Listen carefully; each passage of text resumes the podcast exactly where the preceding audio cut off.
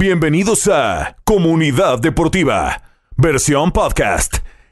Escúchanos en vivo de lunes a viernes a las 12 del mediodía por Deportes Radio 760 AM. Y arrancamos Comunidad Deportiva. Primer segmento del programa, viernes final de la semana. Se viene el fin de semana y eso sí fue eh, una semana llena de muchísimo fútbol. Pablo estuvo toda la semana y ayer hablando con Pablo, pues hablando de la Europa League, hablando de la Champions, tocamos temas importantes. Entre esos temas que quiero tocar hoy también con José del Valle. José, feliz viernes. Primero que nada, eh, repasar rápido lo que pasó durante la semana en la Champions. Cae eliminado el PSG. Eh, otra vez en los octavos de final de la Champions League. El United ayer gana. Se recupera de esa derrota 7 a 0 ante Liverpool. Pero yo creo que lo que ha estado en boca de todos desde el miércoles, José, ha sido esa derrota del PSG. Y aunque hayan pasado varios días, sigue siendo noticia por lo que dejó, por las secuelas del partido. Pero antes de entrar a eso, José, ¿cómo está? Feliz día, feliz viernes. Elías, querido, ¿cómo está? Feliz viernes para usted, para toda la gente. Tengo que coincidir con usted. Ya han pasado 48 horas prácticamente de la eliminación del Paris Saint Germain, pero ese es el tema que está en boca de todos, eh, porque fue un papelón, fue un fracaso monumental. El Paris Saint Germain fichó a Messi, fichó a Neymar, fichó a Mbappé para ganar la Champions Está claro que la Liga 1 de Francia no es un parámetro para ese equipo. Eh, lastimosamente eh, vuelven a fracasar con Messi y Mbappé que venían de dar una Copa del Mundo fantástica en Qatar. Los dos desaparecieron, pero claramente el más señalado termina siendo Leo Messi. Así que muchos temas para abordar, Elías, pero lo del Paris Saint Germain sin lugar a dudas es lo más importante. No, total, al final le preguntaron a, a los protagonistas del PSG, José, que bueno, ¿qué seguía ahora? A lo que todos contestaron, ganar la liga francesa. Obviamente, y hay que ser honesto y con todo respeto, la liga francesa no tiene ese prestigio que uno dice, bueno, con eso salvas la temporada. Para nada, a mi parecer. Si estuviéramos hablando de la Premier o de la liga española, es otro caso, pero es la liga francesa. Y yo me quedo con la portada de marca del día de ayer, donde nombraba a Mbappé y decía, si quieres ganar la Champions, sabes a dónde tienes que ir. Y es el Real Madrid. Tiene ya que Mbappé, aunque haya renovado, irse. Tiene que irse ya.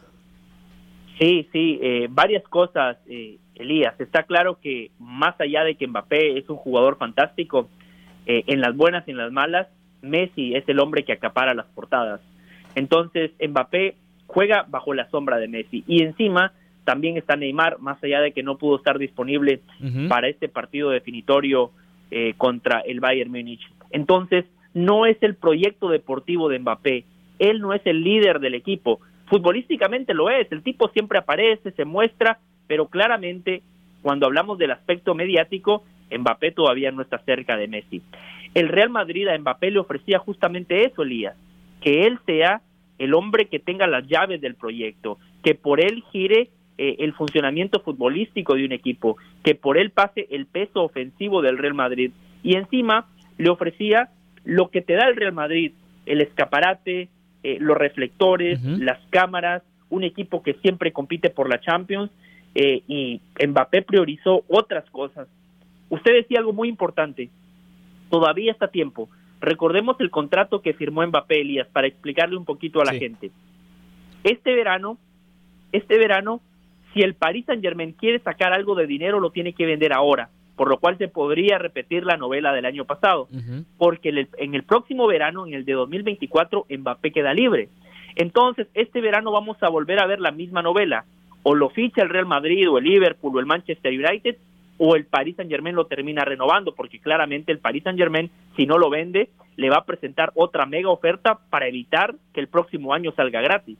No, totalmente, pero el tema, y ese yo lo hablaba con Pablo ayer, que si al final el PSG o Mbappé decide ya abandonar el equipo, em, yo no veo ningún equipo, José, que tenga el músculo económico para poder sacarlo del, PSG, honestamente. O quizás por eso el Real Madrid no ha fichado tan bien como en los últimos años, aunque haya renovado el estadio, haya tenido a Y hay una cosa con la que yo me quedo, que había dicho antes, que ahí sí no estoy muy de acuerdo, que, que Mbappé, aunque no es todavía el foco mediático del equipo, que no es la cabeza del equipo. Yo creo que con la renovación que le dieron y con todo lo que se entendió, todo el poder que le dieron al Mbappé en el PSG, para mí sí es la cara del equipo. Para mí es uno de los responsables de los que tiene que responder por la eliminación del equipo, no solamente Messi. Y con la excusa de Neymar, porque no digo que lo haya dicho usted, pero hay gente que dice que, bueno, no estuvo Neymar. Pero ¿y Neymar qué tiene que ver aquí con el PSG si Neymar anda de paseo en Francia, si te anotó 17 goles en lo que va de temporada? Pero José, no me parece excusa suficiente decir, bueno, Neymar no estuvo. Tienes a Mbappé y tienes a Messi. Tienes fácilmente los dos o dos de los mejores eh, delanteros del fútbol hoy por hoy.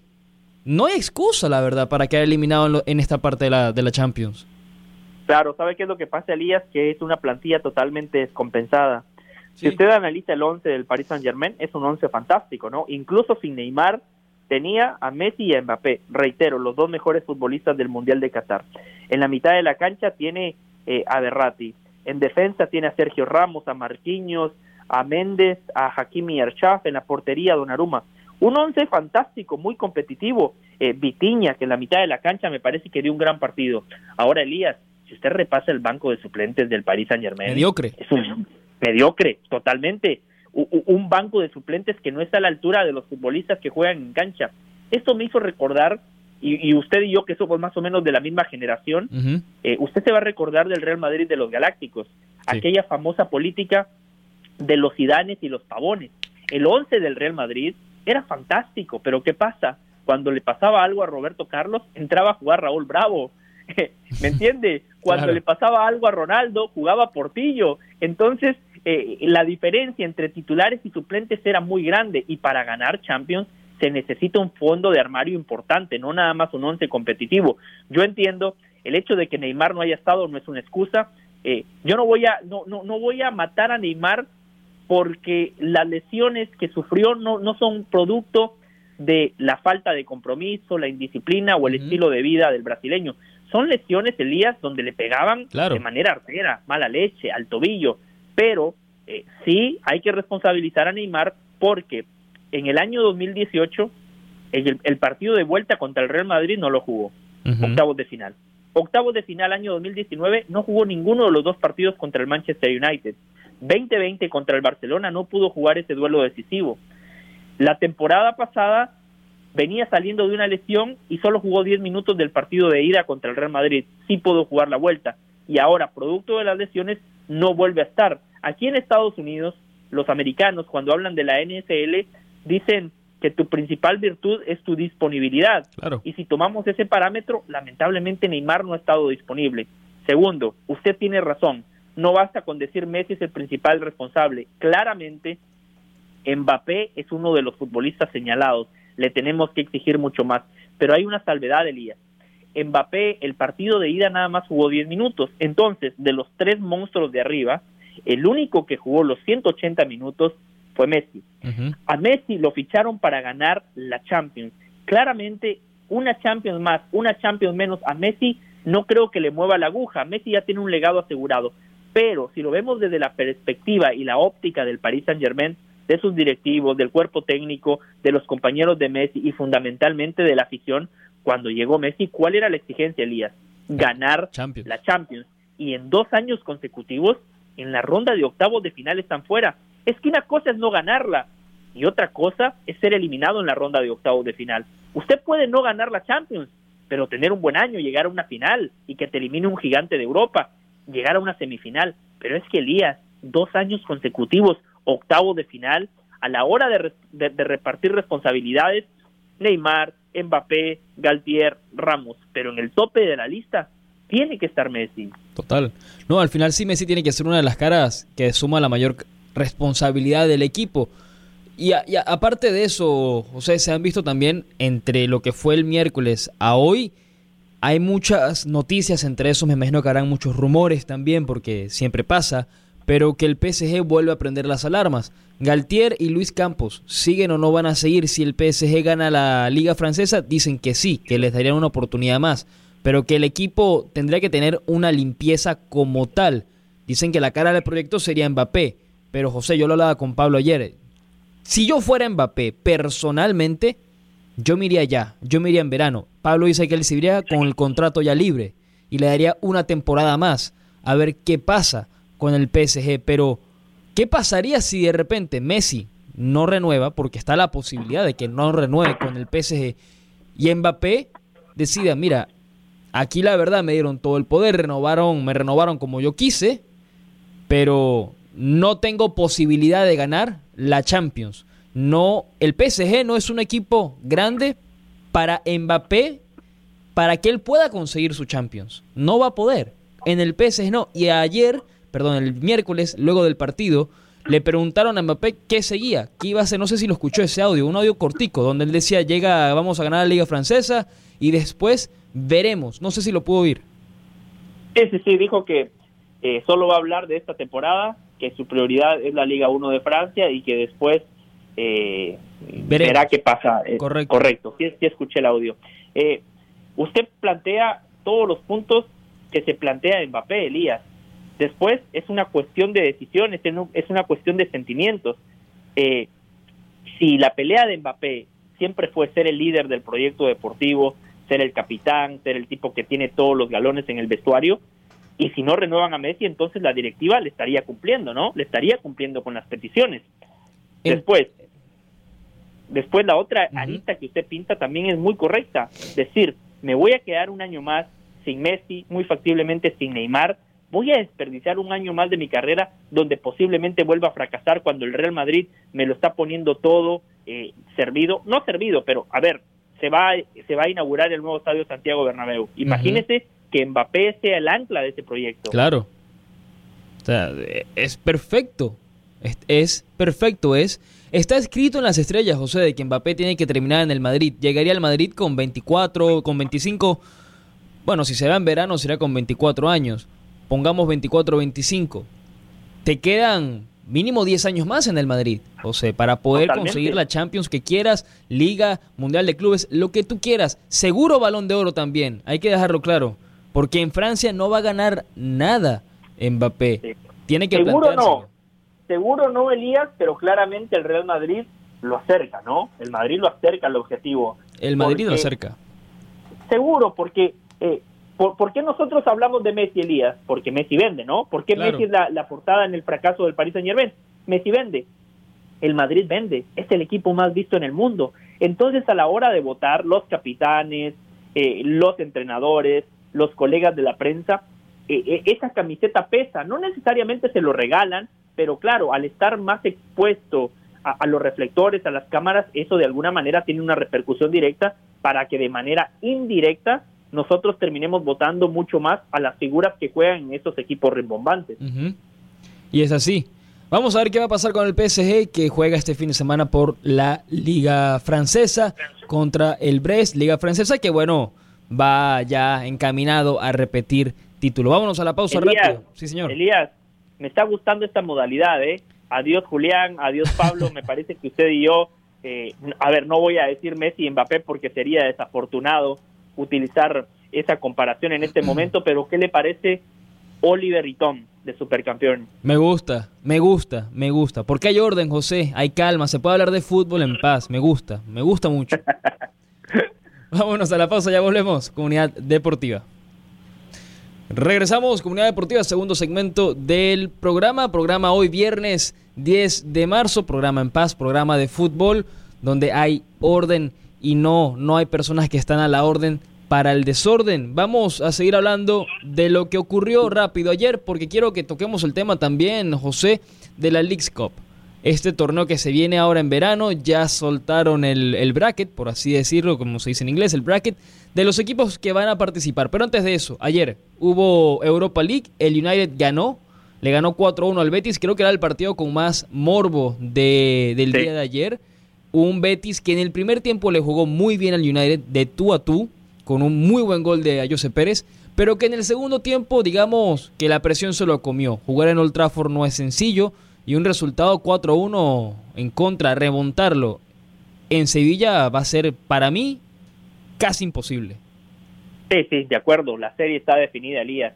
Era importante ver cuál iba a ser la respuesta del Manchester United después del 7 0, después de ese baile monumental en Anfield Y la verdad que la respuesta fue muy buena, muy correcta. Encima, el partido se les complicó en un momento. Eh, un error de De Gea que casi les cuesta un gol, el Betis que lo empata, pero después lo definieron con mucha autoridad, Elías. Este Manchester United tiene una plantilla fantástica, profunda, y tiene un técnico que le ha dado idea de juego. Yo solo digo lo siguiente, Elías, cuando hablamos del Manchester United, no le bajemos el listón de calidad. El otro día celebraron la Copa de la Liga como que si fuese la Champions. No, este equipo, por su historia, por su prosapia y por la inversión que han hecho, hay que exigirle la Premier, hay que exigirle la Champions y no la UEFA Europa League. No, totalmente estamos de acuerdo, pero procesos son los procesos y con Ten poco a poco eh, van solucionando cada problema que tiene. El primero fue Ronaldo, salieron de él porque Ronaldo fue un problema y el equipo mejoró. Que porque se hayan llevado una goleada 7 a 0, sigo sin entender cómo sucedió, cómo el Liverpool de repente le pasó por encima de tal manera a United que venía muchísimo mejor, pero muy bien respondió, ahí sí se la doy. A Ten Hag 4-1 contra el Betis, son serios candidatos a llevarse la Europa League tienen que ganar la Europa League y tienen que meterse por lo menos en puestos para la Champions de la temporada que viene. Solo que la Europa League no está tan sencilla este año, porque se lo comentaba Pablo. Honestamente, José, a mí me está entreteniendo más esta Europa League que la Champions, personalmente. No, personalmente. Personal, y no porque esté el Arsenal, no porque esté el Arsenal, pero mira los equipos. Roma, Real Sociedad, Arsenal, Juventus, United, Sevilla hay, hay buenos equipos. ¿Qué tenemos en la Champions? Bayern, Real Madrid, un Liverpool si pasa el Liverpool, un Milan que va a caer eliminado en la próxima fase, un Napoli, un City. No, no, no tenemos competencia en la Champions. No, pero, pero eh, a ver, Elías, en la Champions usted tiene al City, que hoy por hoy es más que el Manchester United, ¿no? Estamos de acuerdo. Claro. En la Champions usted tiene al Real Madrid, que hoy por hoy es más que la Real Sociedad y el Betis. En la Champions usted todavía tiene el Bayern Múnich, ya no tiene el Paris Saint Germain porque lo eliminó el Bayern Múnich y tiene la resurrección de los equipos italianos, Elías. Esa me parece que es una historia interesante. Los equipos italianos habían quedado a deber. Usted lo decía, el Milan ya está metido en cuartos, el Napoli prácticamente metido en cuartos. Eh, esto es algo que no pasaba hace muchos años. Sí, Sí, totalmente. Está el, Inter, le va ganando 1-0 al Porto. Si no me equivoco, si eran en Portugal. Eh, de ese. Va a estar difícil para el Inter, sobre todo cerrar en Portugal, porque los equipos portugueses también están jugando bien. También están jugando bien. Ojo, sí, el Benfica le ganó al Brujas en un grupo, en un cruce, pues sencillo. Sí, sencillo, lo goleó, pero más allá es la manera para mí en la que goleó y jugó y le ganó al Brujas. Un Benfica que estuvo en un grupo con la Juventus, con el PSG y le empató al PSG. Es, me parece que sí, de esa cierta manera está entretenida, pero a mí me gusta más. Hoy por hoy me disfruto un poco más la Europa League por eso, porque ya sabemos lo que va a pasar. Son los de siempre al final los que van a quedar en la Champions, o sea. Y sabe qué es lo que pasa, Elías, y, y entiendo por qué usted la disfruta más, porque como hay menos responsabilidad en una, en una UEFA Europa League, creo que los equipos salen a jugar. Salen a competir con la ilusión de ganar y no con el temor a perder. La Champions se ha vuelto una industria que genera muchos millones de dólares. Entonces los equipos priorizan en demasía el resultado y muchas veces se olvidan de jugar. Por eso creo que usted tiene un punto. La UEFA Europa League nos da partidos más parejos, de ida y vuelta, eh, más sorpresas y ha pasado que muchos equipos que fracasaron en la Champions están siendo protagonistas en la UEFA Europa League. Claro, y aparte, como lo dice José, el equipo que esté jugando en la Europa League, supongamos cualquier equipo, llega a la final y la gana, y en su liga hayan quedado fuera de puestos europeos, pero gana la Europa League, clasifica automáticamente a la Champions. Así que con más razón, jugarla, salir a jugar y ganar, porque el premio, aunque sea también económico, el premio de competencia que viene después es mucho mejor porque entras al torneo más prestigioso que es la Champions. Hablando de torneos, José, otro torneo que se añade, vamos a saltar el charco rápido, otro torneo que se añade en este lado del mundo y es la Leagues Cup. Salió este bracket. a ver, para ponerlo en, en un contexto muy sencillo, para que la gente entienda.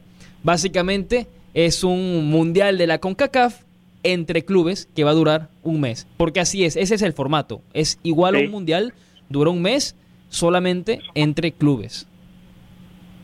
Es correcto, eh, me gusta la manera en la que usted lo presenta, un mundial de clubes entre eh, los equipos mexicanos y los equipos de la MLS.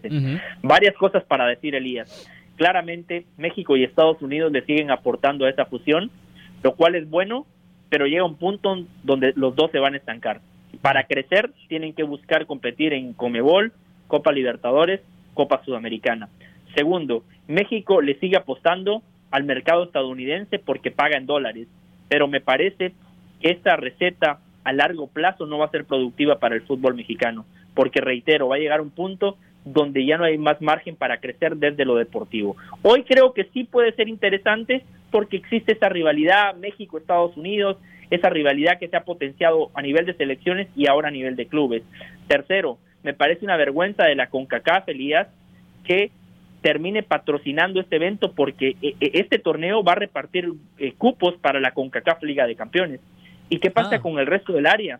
¿Qué pasa con Centroamérica, con el Caribe? La CONCACAF como ente que está al frente de la Confederación de Norteamérica, Centroamérica y el Caribe debe de velar por los intereses de todos.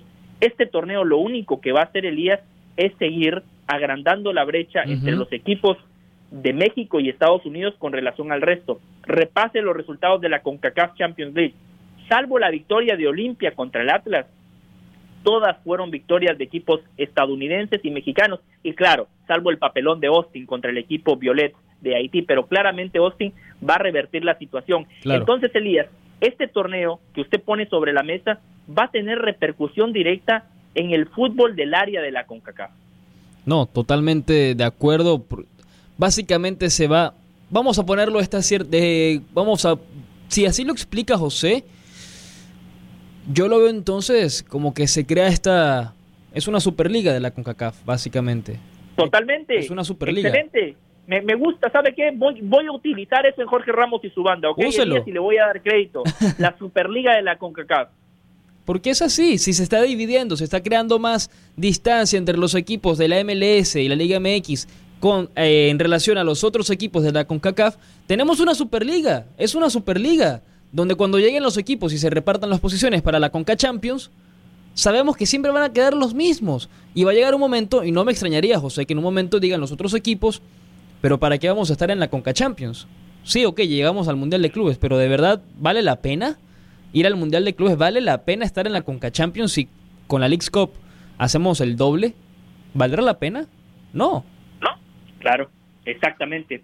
Eh, es más, eh, ese tema que usted plantea eh, e, es algo que ya se ha discutido. Yo recuerdo a Santiago Baños, presidente de operativo del América, diciendo, no, a nosotros no nos conviene jugar la CONCACAF Champions League por los premios económicos. Y tiene razón. Elías, el ganador de ese torneo se lleva un poquito más de medio millón de dólares. Más de medio millón de dólares para jugar tres meses. No, una locura, muy poco dinero. No, no, no, no, no le alcanza, no, no, no vale la pena para un club de un nivel y de un tamaño como, no sé, digamos, un América, por decir algo, un Cruz Azul, no, le no vale la pena jugar un torneo así porque no, no, no, no, no da la balanza para estos equipos. José, tenemos que irnos a la pausa. Eh, rápido, un pronóstico para el fin de semana, sobre todo en la liga, porque juega el Real Madrid, juega el Barcelona, se juega la vida en la liga su equipo, juega contra el español a las 8 de la mañana. Viene el Madrid, viene el Madrid, ojo, eh, de una derrota y de un empate. Sí. ¿Está para darle la vuelta a la situación, Ancelotti? Mi pronóstico es el siguiente, Elías. Si el Madrid le gana al español y si el Barcelona pierde contra el Athletic de Bilbao, hay liga. De lo contrario, el Barcelona va a cantar el alirón. Mm. Y segundo, no veo a Ancelotti, no veo a Ancelotti como técnico del Madrid para la próxima temporada porque en el Madrid, Elías, el fútbol es simple. Si ganás, seguís. Si perdés, te vas. Sin importar cómo te llamas, Ancelotti, Zidane, Mourinho, Capello. Ganás, tenés crédito. Perdés, como dice la canción, thank you next. Es así. Es thank you next. es así. Es así. Ahora Me encanta hablar con usted, Elías, porque usted, usted sí entiende mis analogías, supercampeones, thank you next, se da cuenta en la banda eh, con la generación código Morse, me cuesta utilizar este tipo de analogías. Cuesta, cuesta. Cuando uno son distintos, José, es complicado que los demás lo entiendan. Por eso hay que juntarse con otros distintos, ¿eh? Ojo. Con seguro, seguro. Eh, lo que pasa, Elías, que nosotros los genios que somos distintos es difícil encontrar gente a nuestra altura, ¿me entiendes? Qué bueno que aquí con usted encontré a alguien que me puede devolver una pared. Pablo y Julián me hubiesen devuelto una sandía. puede que sí, sobre todo Julián, que a veces momentos que, ay, Julián, hay que, hay que aguantarlo. Se le, se le quiere mucho, pero hay que tenerle mucha paciencia al hombre. José, tenemos que irnos. Regresamos la semana que viene para, bueno, analizar la última jornada de esta fase de octavos de la Champions League. Si se va, ah, ah por cierto, antes de irnos rápido, quería preguntar, si Ancelotti se va, ¿a quién pone de entrenador del Madrid? Porque no hay. Uf, eh, para mí hay, hay tres eh, candidatos. Número uno, Thomas Tuchel. Ok. Número dos, Joaquín Lowe y mi gallo tapado, Marcelo Gallardo. Uh, yo le tengo un cuarto. No sé si le vaya a gustar. A ver. Xavi Alonso. Ah, por supuesto. A ver, y, ahí eh, jugó en el Real Madrid, es parte de la casa. Eh, el tipo cuando, cuando todavía era futbolista dijo me voy a Alemania porque quería ser dirigido por Pep Guardiola para seguir aprendiendo. Lo dirigió Mourinho, eh, lo dirigió Rafa Benítez. Es un tipo, Elías, que cuando era jugador ya tenía claro lo que quería hacer en el futuro, ya se estaba preparando para ser técnico. El Real Madrid lo ha seguido desde que trabajaba con las fuerzas inferiores de la Real Sociedad, lo están siguiendo de cerca ahora que dirigen la Bundesliga, así que me gusta su tapado, Elías, por supuesto, va, va a ser uno de los candidatos. Totalmente, y ese Leverkusen, aunque no, no es muy regular, juega muy, muy bien y con un equipo mejor estoy seguro que Xavi Alonso tendrá muchísimo éxito. Ahora sí, José, nos vamos a la pausa, nos vemos la semana que viene, feliz fin de semana. Gracias Elías por todo, feliz fin de semana, nos reencontramos el, el próximo viernes. Así es, nos vamos, ya vuelve Comunidad Deportiva, ya volvemos.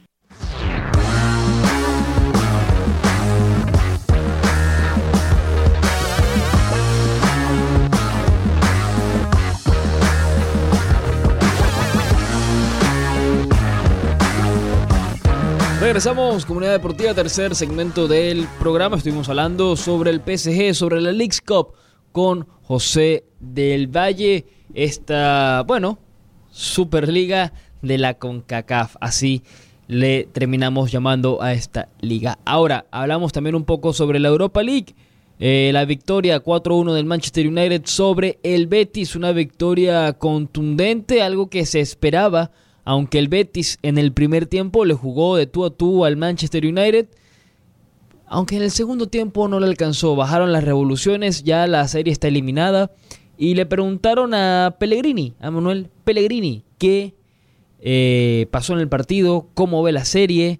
La vuelta es en Sevilla. Vamos a ver qué tuvo que decir el entrenador del Betis. No, no creo que nunca en fútbol la esté perdida antes de terminar de jugar. Nos quedan 90 minutos en casa y tenemos que intentarlo desde el primer minuto, de tratar de revertir el marcador. No va a ser la primera vez que se logra. No es fácil tampoco, porque vamos a jugar también ante un gran equipo como es el United, pero de que lo vamos a intentar no tenga ninguna duda. Bueno, yo creo que hicimos un primer tiempo muy disputado, muy bien jugado, donde quizás tuvimos la ocasión al final en ese tiro del poste de habernos puesto un gol por encima en un segundo tiempo donde un gran gol de Anthony y un córner cuatro minutos después liquidó el partido. Se pusieron 3 a 1, Manchester United jugó con la confianza de sentir con dos goles en ventaja y fue de ahí hasta el final del partido muy superior a nosotros, incluso pudo, pudo haber eh, eh, convertido alguno que otro gol más. Así que es una diferencia importante que se decidió en cinco minutos. Bueno, más que hablar de porcentaje, tenemos que intentar hacer allá, después de jugar contra Villarreal, un buen partido. No hay que nunca creer en el fútbol que el marcador está terminado, tenemos que tener la tranquilidad para intentarlo y si podemos, bueno, seguir en la Copa de Europa y si no, seguir en la liga a lo mejor eh, para llegar lo más arriba posible.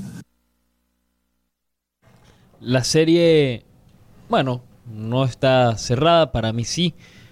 4 a 1.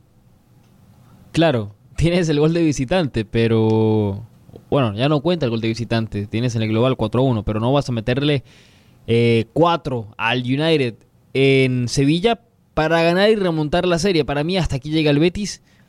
Yo creo que en Sevilla se va a llevar otra goleada, la verdad, del Manchester United. No sé si 4-1, pero quizás un 2-1, 2-0 para ya liquidarla. No lo veo. Está muy complicado aunque el Sevilla Digo, uno nunca puede decir que no, el porcentaje será mínimo, pero hay que ver qué podría pasar ahora para el equipo de Pellegrini. También estuvimos hablando sobre, a ver, la Roma, la Real Sociedad, un, partido que no, no, no nombramos, no mencionamos, pero la Roma le gana 2 a 0 a la Real Sociedad una Real Sociedad que viene bien en la liga, pero que no la alcanzó en Roma. Pero es un 2 a 0 y es un resultado muy remontable, aparte de que cierran en casa. Vamos a ver qué tengo que decir el entrenador de la Real Sociedad de cara al partido de vuelta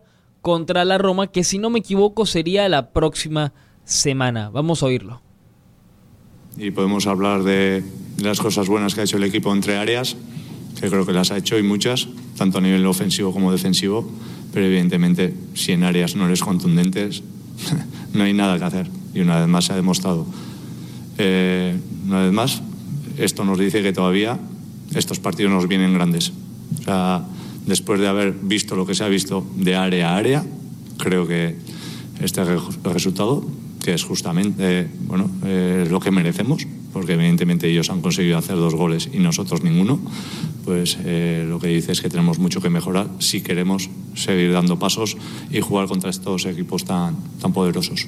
Está claro que hay, que jugar la vuelta, pero evidentemente si, si volvemos a regalar lo que hemos regalado, es que nos pueden caer otros dos o más. Entonces, bueno, eh, está claro que, es un 2-0, que es más complicado que, que el 1-0, pero bueno, eh, hay que jugar el partido de vuelta. No sé si soy yo portando, si Luis. Se tiene que jugar el partido de vuelta. Partido, obviamente, es mucho más sencillo para la Real Sociedad en el sentido de, de, de global. Se puede remontar, no es algo que va a estar imposible. Y aparte, en casa, pues, a ver, la Real Sociedad es, es fuerte, es un equipo que puede aguantar, es un equipo que puede a más allá, pues, remontar. Vámonos rápido a la pausa y al regreso seguimos hablando sobre lo que se nos viene el fin de semana y también algo que habló Frankie de ayer, por cierto, sigue o no sigue en el Barcelona. Ya vuelve Comunidad Deportiva. Regresamos, Comunidad Deportiva, último segmento del programa, segmento ráfaga, como siempre va a ser un segmento rápido Vamos a terminar de hablar sobre el fútbol. Repasamos rápido los resultados del día de ayer. Vamos con los partidos también del fin de semana. Y toca añadir hoy hay Miami Heat. Aquí en Deportes Radio 760M. Además de que el Clásico Mundial de Béisbol está en Deportes Radio 760M. Es así, los partidos todos los tenemos nosotros. Vamos antes de entrar a ese tema Partidos importantes del fin de semana. El Inter Miami busca mantener su invicto contra el New York FC. Visitan al equipo de Nueva York en busca de su tercera victoria consecutiva. Hoy por hoy el equipo de Gary Neville está primero, dos victorias en dos partidos, cuatro goles a favor, cero en contra. Por el otro lado, en la Premier, el Liverpool juega contra el Bournemouth a las 7 y media de la mañana. Leicester City recibe al Chelsea. Tottenham recibe al Nottingham. Forest y el Crystal Palace recibe al Manchester City. PSG visita Brest.